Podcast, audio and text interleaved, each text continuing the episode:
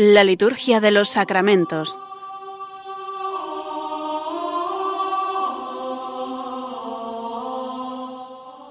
Con el Padre Juan Manuel Sierra.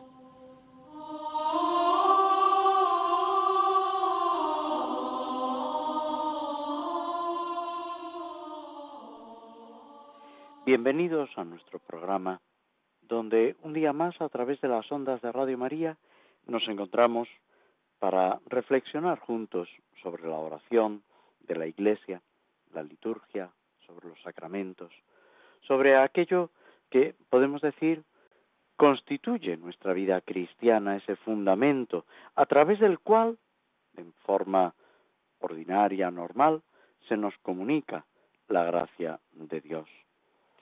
En esta última semana, últimos días del mes de julio, y principio de agosto, van apareciendo algunos santos que pueden ayudarnos si reflexionamos en su vida, su espiritualidad, sus escritos, pueden ayudarnos en nuestra situación concreta, en nuestra vida espiritual, sin olvidar nunca, por supuesto, que, como decía un autor contemporáneo, el Señor da clases particulares. A cada uno lo lleva de una forma distinta. No hay dos caminos iguales. Decía, haciendo un poco de broma, otro sacerdote, hay que ser San yo, no San el otro. No podemos ser San el otro. Los santos son un ejemplo, es verdad, pero en cada uno de nosotros ese ejemplo, esa espiritualidad, esas características de la respuesta al Señor, resuenan de una forma distinta. Y eso es lo que el Señor quiere de cada uno. A cada uno nos llama por nuestro nombre. Derrama su gracia de una forma especial, única e irrepetible, en circunstancias que también son distintas y así, con esa armonía de la creación entera, de todos y de cada uno de nosotros, se va formando esa preciosa orquesta, esa preciosa sinfonía que debemos ser todos nosotros en la Iglesia en honor de nuestro Padre, de Dios, por Jesucristo, en el Espíritu Santo. Y eso es lo que la Iglesia va intentando realizar a través de su predicación, del anuncio del mensaje de Cristo, a través de esa santificación que se da en la liturgia, en los sacramentos, más en concreto, y a través de esa acción caritativa y social. El día 29 de julio celebramos la memoria de Santa Marta. Es de todos conocido, pues, mm, lo que sabemos de esta mujer por el Evangelio, la hermana de Lázaro y de María. Puede ser que fuera la mayor. Parece que es casi casi la que mandaba en casa, la que organizaba todo.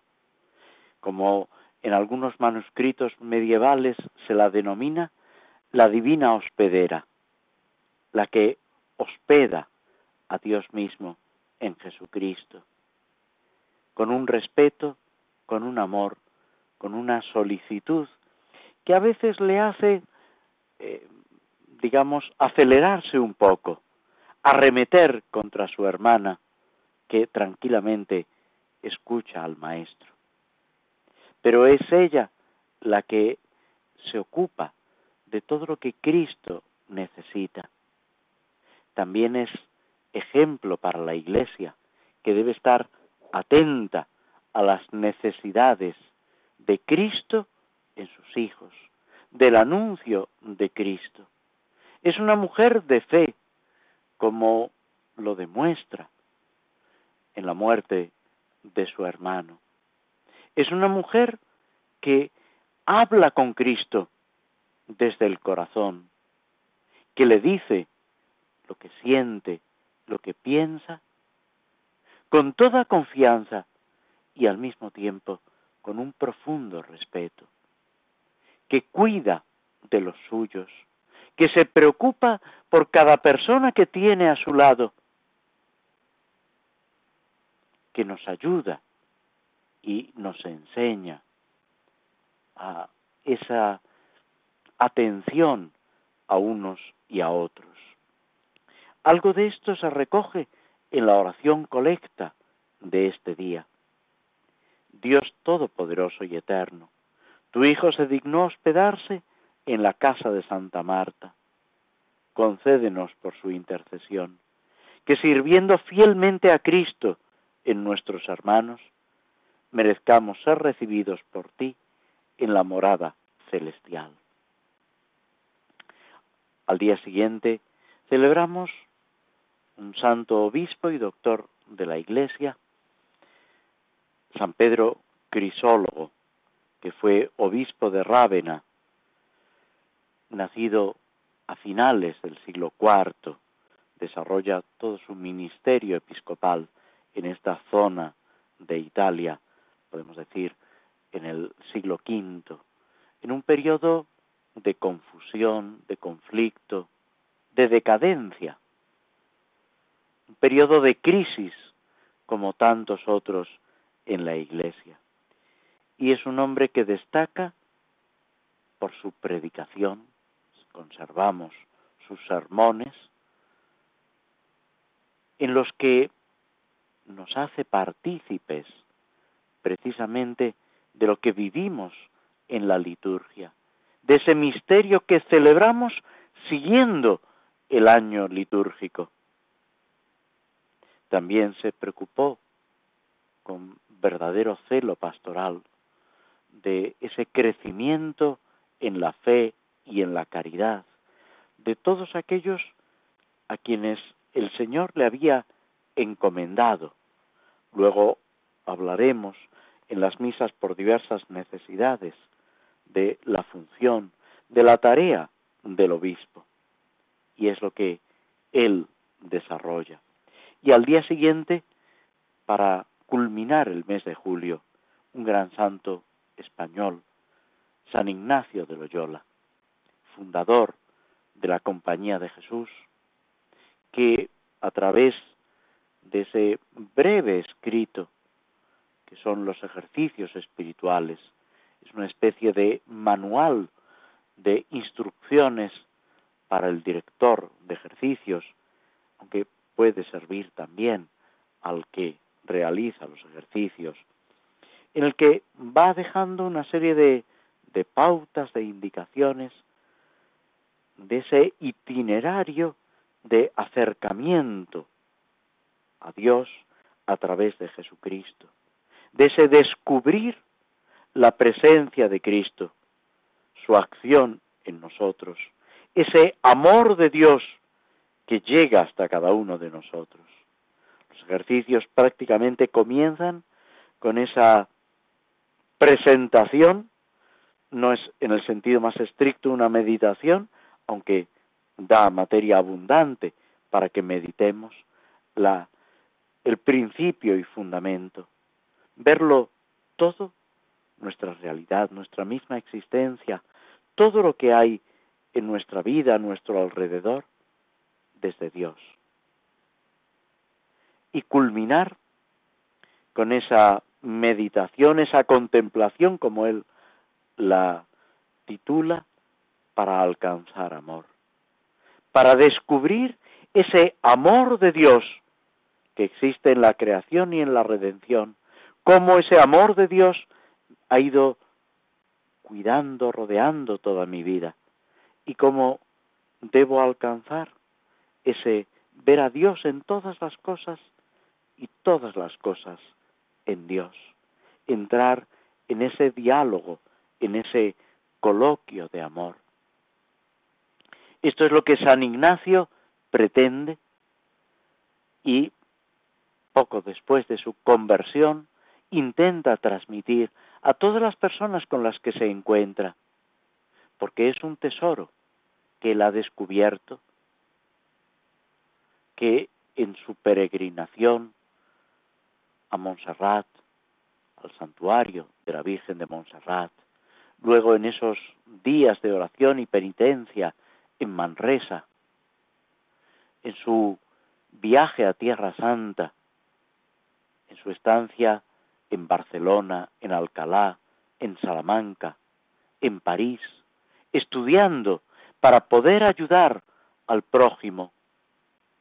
Y después, con esos compañeros que se le van reuniendo en la fundación de la Compañía de Jesús, que se pone al servicio del Papa y en el Papa al servicio de la Iglesia.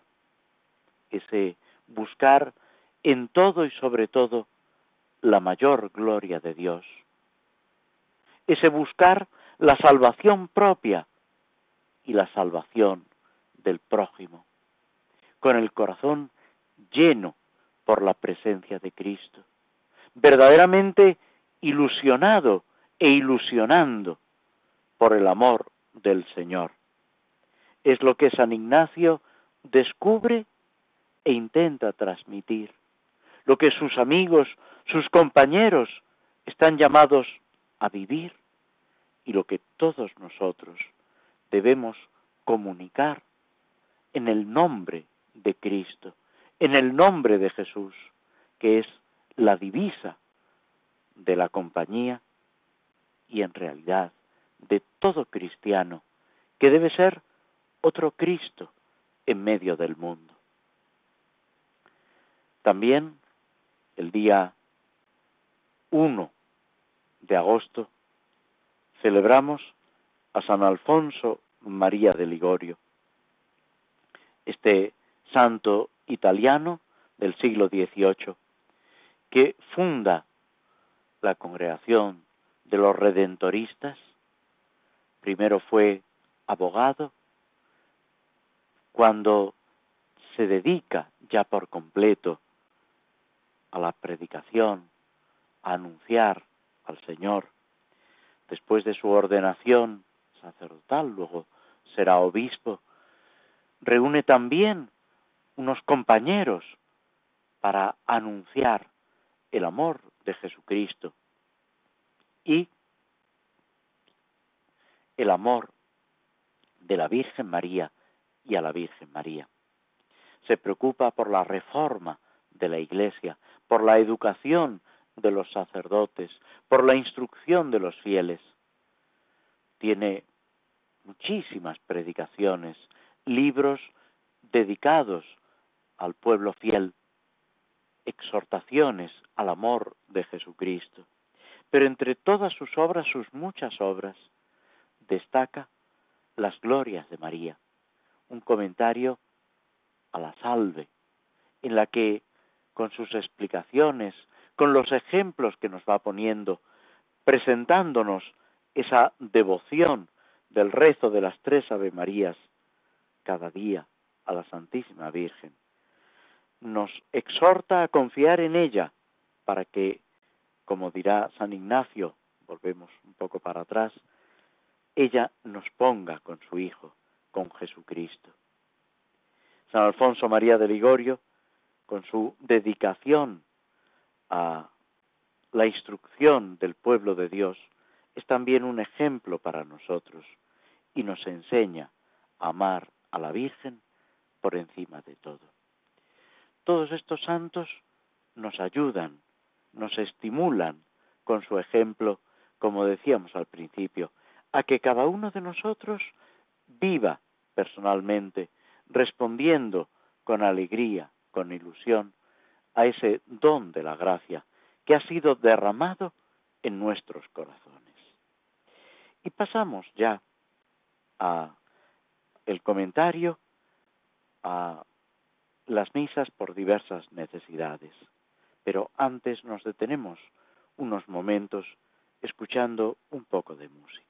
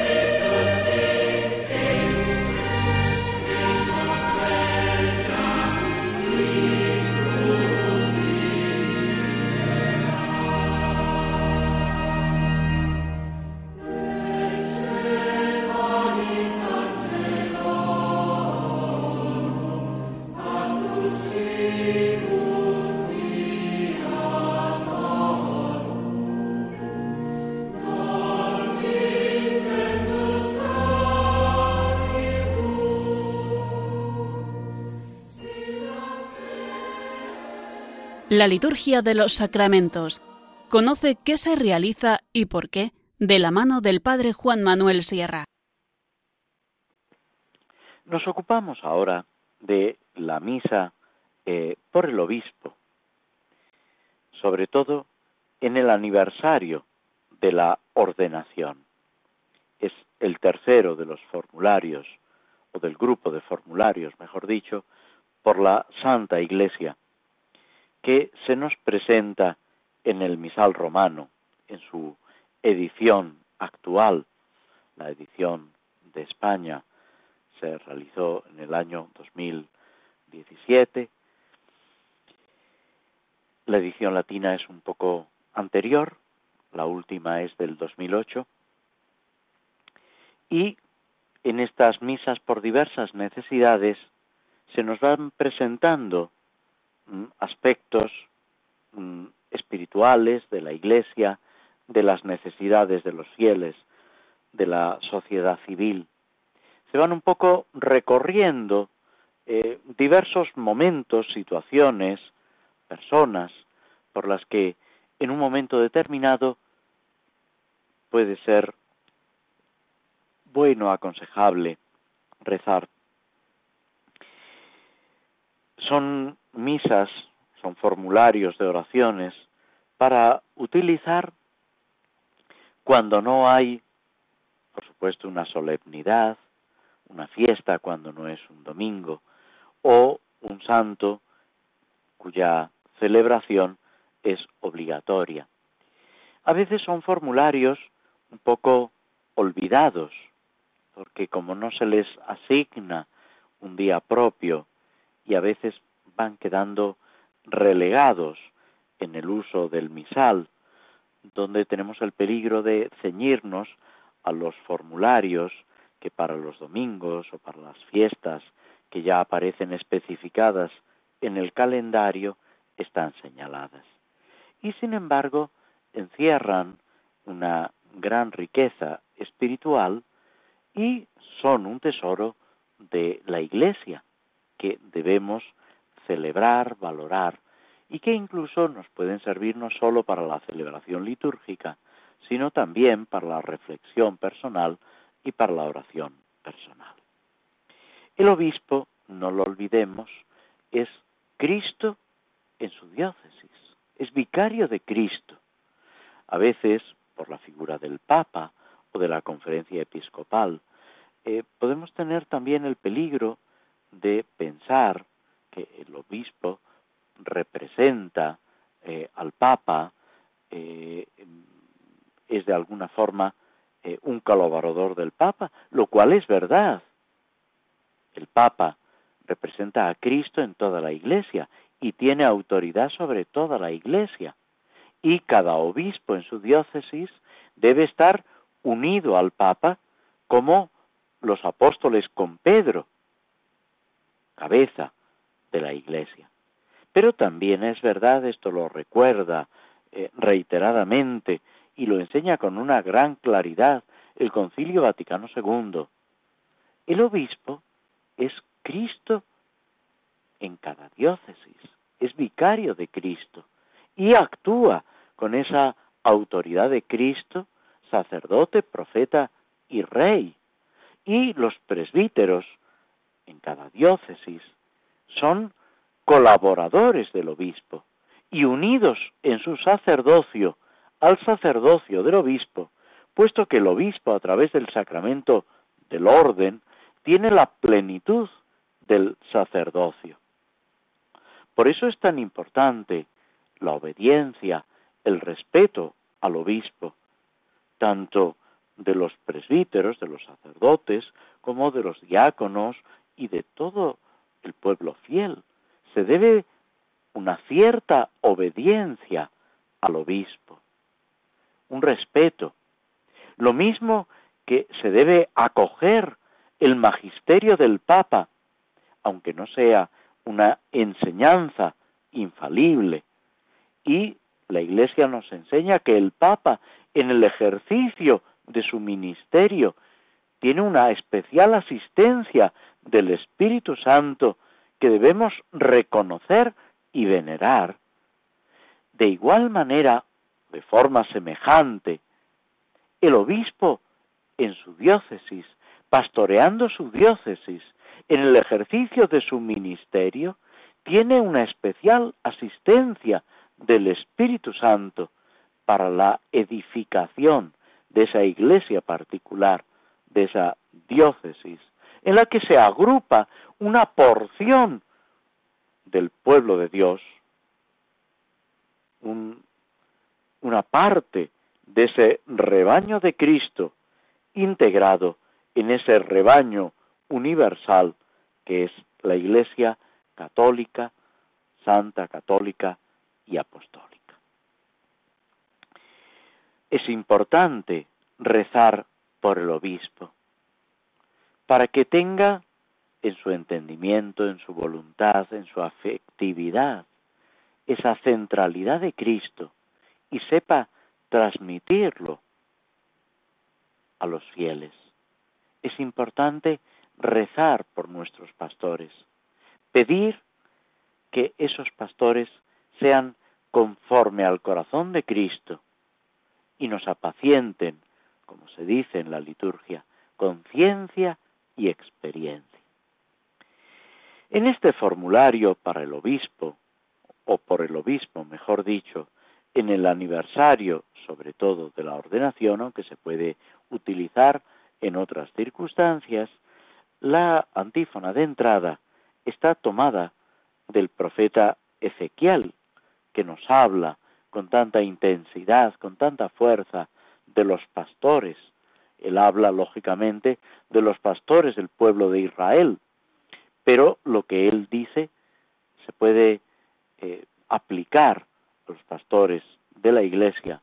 Y varios padres de la iglesia han tomado estos textos del profeta Ezequiel precisamente para explicar cómo debe ser la dedicación, la atención de los obispos, de los presbíteros, de aquellos que han recibido el sacramento del orden para edificación de la iglesia lo que San Agustín, que tiene esa preciosa colección de sermones sobre los pastores, dice, con vosotros soy cristiano, para vosotros soy obispo. Lo primero es motivo para mí de confianza, de tranquilidad, de salvación. Lo segundo es una responsabilidad, es una amenaza, es un peligro de condenación si no cumplo esa tarea que Cristo mismo me ha encomendado. La antífona de entrada dice, buscaré a mis ovejas y suscitaré un pastor que las apaciente. Yo el Señor seré su Dios. A través del pastor es Dios mismo el que cuida de su pueblo. A través del obispo es Dios mismo el que cuida de cada uno de nosotros y procura esa edificación de la iglesia. A continuación siguen tres oraciones colecta, se puede elegir cualquiera de ellas, que subrayan aspectos distintos de esa tarea episcopal. La primera dice, oh Dios, eterno pastor de los fieles, que diriges y gobiernas a tu iglesia con providencia y amor. Concédenos, te rogamos que concedas a tu siervo, a quien pusiste al frente de tu pueblo, la gracia de presidir en nombre de Cristo la grey que pastorea, y de ser maestro fiel de la verdad, sacerdote del culto sagrado y guía de tu pueblo santo. Hay primero un reconocimiento de que Dios es el pastor. Y ese pastoreo lo realiza a través de Cristo en la iglesia, con providencia y amor. Ese capítulo décimo del Evangelio de San Juan, donde se habla de Cristo, el buen pastor. Es el que dirige y gobierna a la iglesia. Pero ha querido llamar a colaboradores, a hombres que reciben como se dice en el prefacio de la ordenación sacerdotal, que reciben a través del sacramento del orden esa fuerza y esa misión de Cristo para continuar su misión, para que el Señor a través de estas personas siga guiando y protegiendo a la Iglesia. Y luego se pide para quien ha sido puesto al frente del pueblo para servir, lo que se nos decía en el Evangelio el día de Santiago Apóstol, he venido no a ser servido, sino a servir. Es la actitud de Cristo, debe ser la actitud del pastor y de cada uno de nosotros en la iglesia. La gracia de presidir en nombre de Cristo, realizarlo todo en nombre de Cristo. El obispo, el mismo sacerdote, cuando celebra los sacramentos, lo hace en nombre de Cristo. Por eso dirá también San Agustín, Pedro bautiza, es Cristo quien bautiza. Judas bautiza, es Cristo quien bautiza. Él lo dice hablando precisamente de que a pesar de la indignidad del ministro, la acción de Dios da valor, fuerza, eficacia siempre a los sacramentos. Y se señala ese pastorear el pueblo de Dios, ese enseñar la verdad, ese ejercer el culto sagrado, santificando. Es esa triple tarea que el obispo ha recibido de Cristo mismo, ser sacerdote, profeta y rey. Esa triple tarea, de la cual también participa todo cristiano por el bautismo, pero de una forma especial, el obispo a través de esa plenitud del sacramento del orden. Pidiendo por el obispo, estamos pidiendo por la iglesia y estamos pidiendo por todos los que formamos esa iglesia particular, que unidos al obispo estamos llamados a alcanzar la vida eterna y a dar frutos para la vida eterna. Nos detenemos unos instantes, escuchamos de nuevo un poco de música que nos ayude a reflexionar en todo esto y a vivirlo apoyados en el Señor.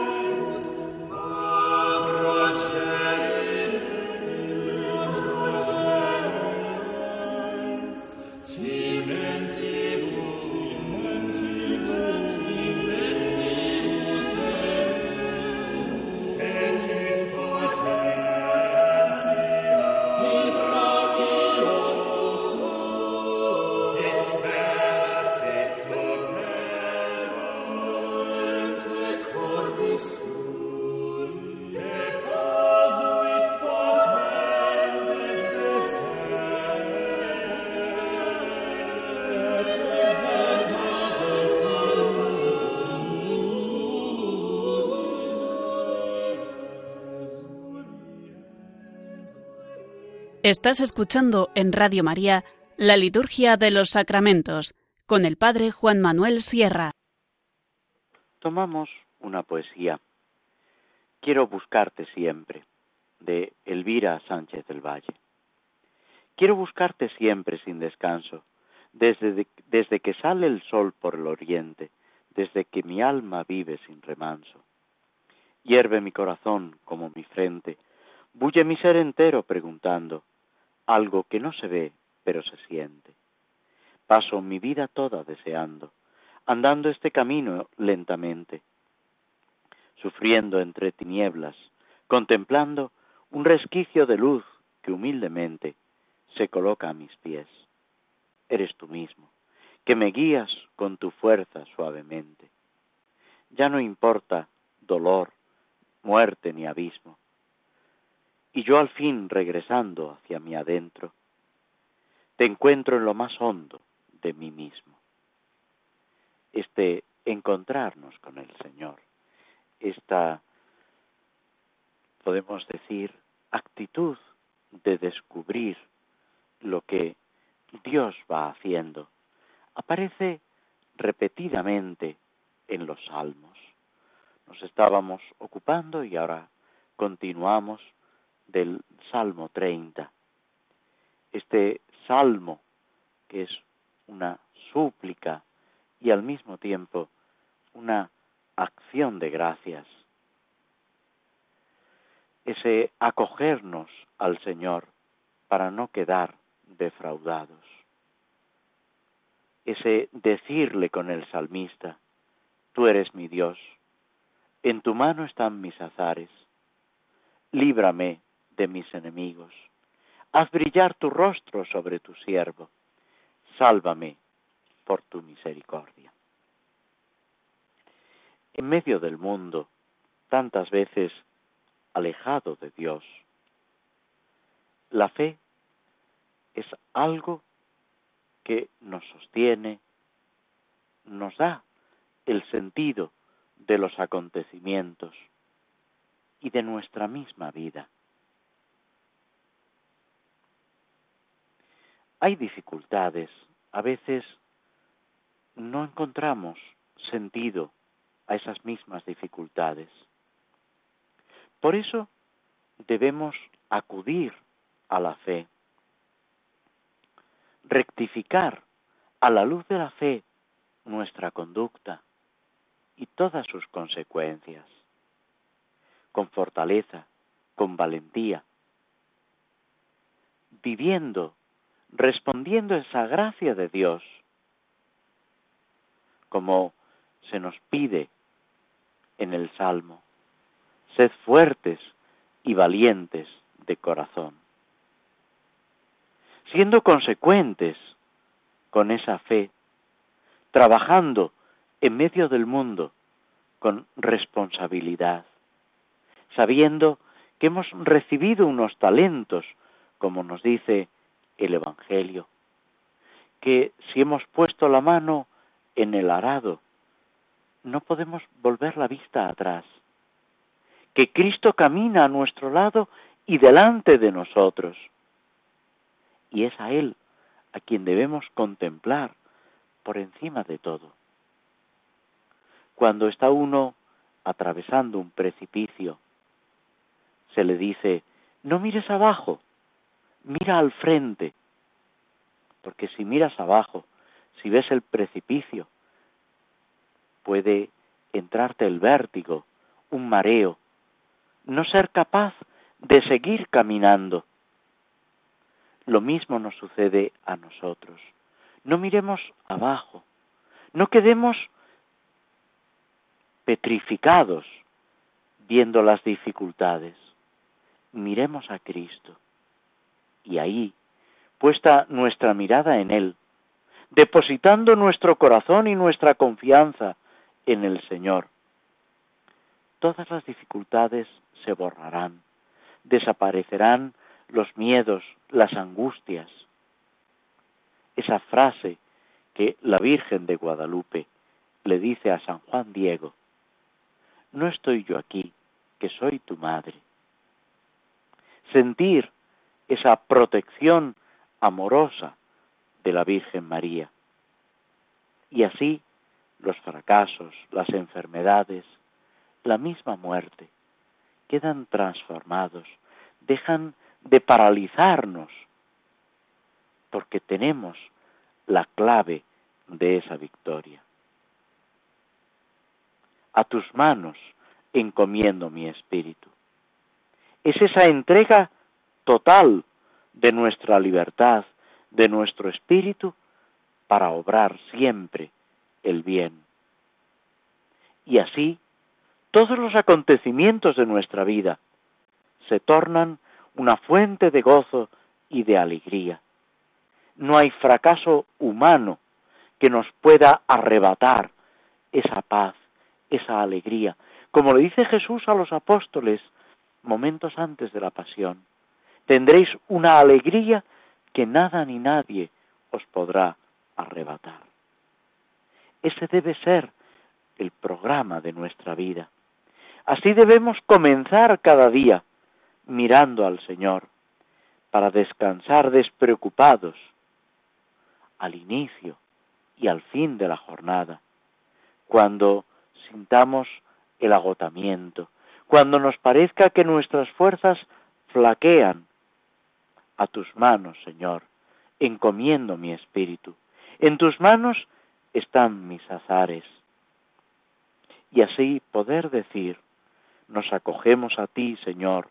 En tus manos entregamos nuestra vida con todos sus azares, para que, dirigidos y guiados por tu nombre, defendidos en tu presencia, seamos fuertes y valientes de corazón, para que permanezcamos siempre fieles y leales a tu servicio, para que tú lo seas todo en nosotros, para que podamos decir esa otra oración, hazlo tú todo en mí, que yo te sienta ser en mí dirección y disciplina. Esta actitud del cristiano, que es el tesoro, podemos decir, y la única actitud correcta. Nos detenemos de nuevo unos instantes, escuchamos un poco de música que nos preparan a la conclusión de nuestro programa con la reflexión sobre esta obra del escritor inglés Tolkien, El Señor de los Anillos.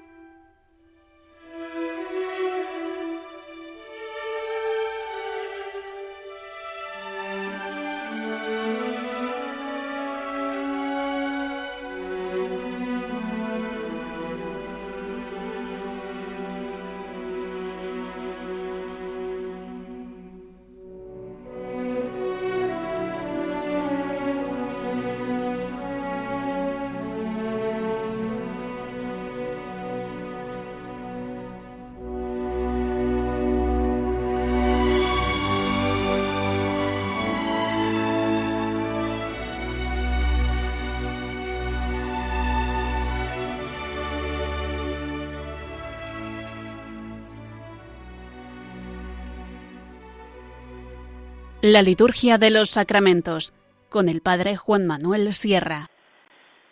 En nuestro comentario sobre El Señor de los Anillos habíamos dejado a Frodo, al protagonista, hablando con un grupo de elfos, sobre todo con el que los dirige, cuyo nombre es Gildor, los nombres que a veces son un poco extraños para nosotros pueden despistarnos o eh, constituir una cierta dificultad en medio de una narración que es extensa y en, el la que a veces eh, se entremezclan las aventuras de unos y de otros. Sin embargo, los acontecimientos, los diálogos, las conversaciones, encierran una gran riqueza, una profunda enseñanza, llena de humanidad y de sentido de fe. Gildor, el jefe de este grupo de elfos, le señala o le hace ver a Frodo que no le ha dicho apenas nada de lo que a él se refiere, de por qué se ha puesto en camino, de esas dificultades que van apareciendo, de ese personaje siniestro que se ha cruzado en su camino, ese caballero negro que los va persiguiendo y que el mismo Gildor le previene que es un servidor, un colaborador del enemigo. Le dice también, por lo que intuye, cuando una persona realmente está atento a quien se cruza en su camino, cuando una persona tiene esa claridad en su entendimiento, en su voluntad, cuando tiene rectitud de intención y se preocupa por quien aparece en su camino, normalmente ese discernimiento tiene una claridad, en parte también auxiliado por la acción de Dios. Y Gildor es capaz de descubrir mucho más de lo que Frodo le ha dicho, de ayudarle, aunque actúa con suma prudencia para que sus consejos no induzcan a error, a una decisión equivocada a Frodo. No sabes si encontrarás lo que buscas, si cumplirás el cometido, si un día volverás. Pone de manifiesto los miedos, las dudas que asaltan a Frodo. A veces necesitamos que alguien nos ayude a descubrir esas dificultades que van creciendo en nuestro corazón, que nos ayuden a enfrentarnos con nuestros miedos, con nuestras angustias, para que no tengan más importancia de la que realmente tienen, para que no les prestemos más atención de la que merecen, para que seamos capaces, y a eso nos ayuda también el sacramento de la penitencia, a mirar la realidad de nuestra vida, para que, con la ayuda de la gracia de Dios, podamos superar las dificultades y avanzar en nuestra propia vocación. Gildor le dice, no sé por qué te persigue el enemigo. Él no lo sabe y sin embargo le ayuda. Me parece extraño. El peligro está delante de ti y a cada lado. Como se nos decía en el Salmo, el peligro nos rodea, pero va a nuestro lado quien puede vencer todos los peligros. Avanzamos apoyados en el Señor. Hay un salmo que la Iglesia en la liturgia de las horas nos, propone en el oficio de lectura en el miércoles de la primera semana. Dice, fiado en el Señor, me meto en la refriega. Confiando en el Señor, asalto la muralla. En medio de los mayores peligros, es el Señor quien me da esa confianza. Frodo tiene miedo de que esos jinetes negros sean servidores del enemigo. Y Gimlor le pregunta, Gandalf no te ha dicho nada, el amigo, el consejero, no te ha dicho nada. Entonces, tampoco yo creo que deba decirte, saber, esperar, ese ir descubriendo, no precipitarnos con lo que decimos. No hay protección para ti en la comarca. No sirve quedarse sin mirar la realidad, volver atrás.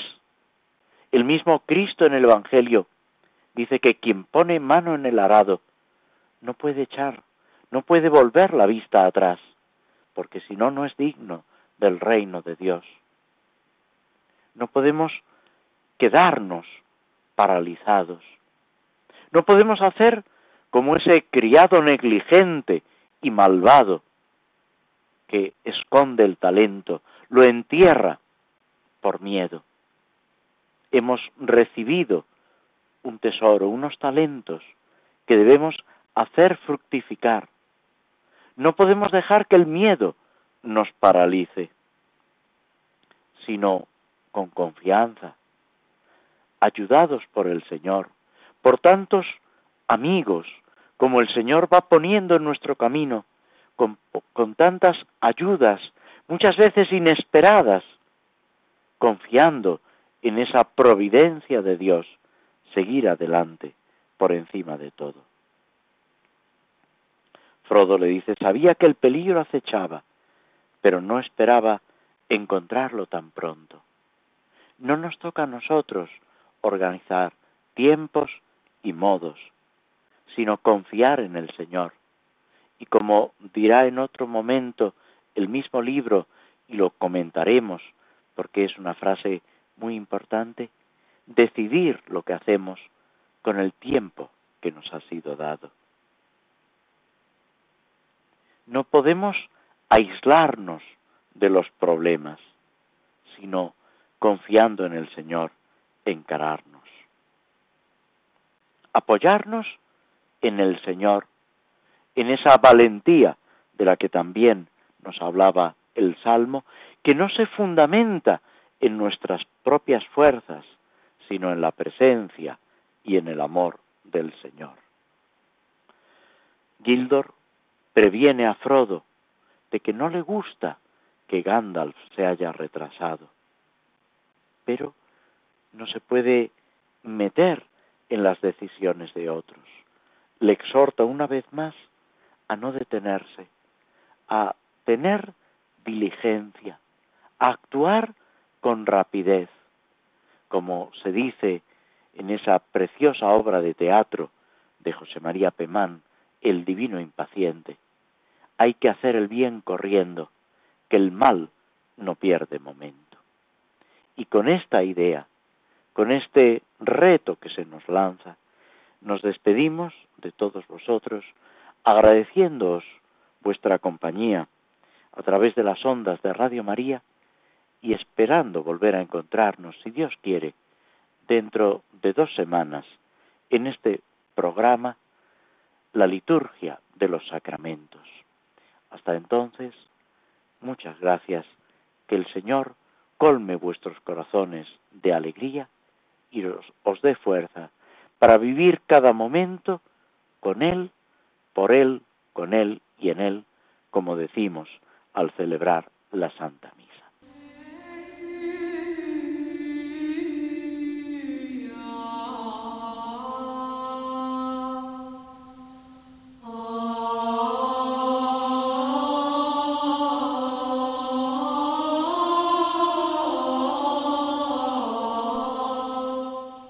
Así concluye en Radio María la Liturgia de los Sacramentos, un espacio dirigido por el Padre Juan Manuel Sierra.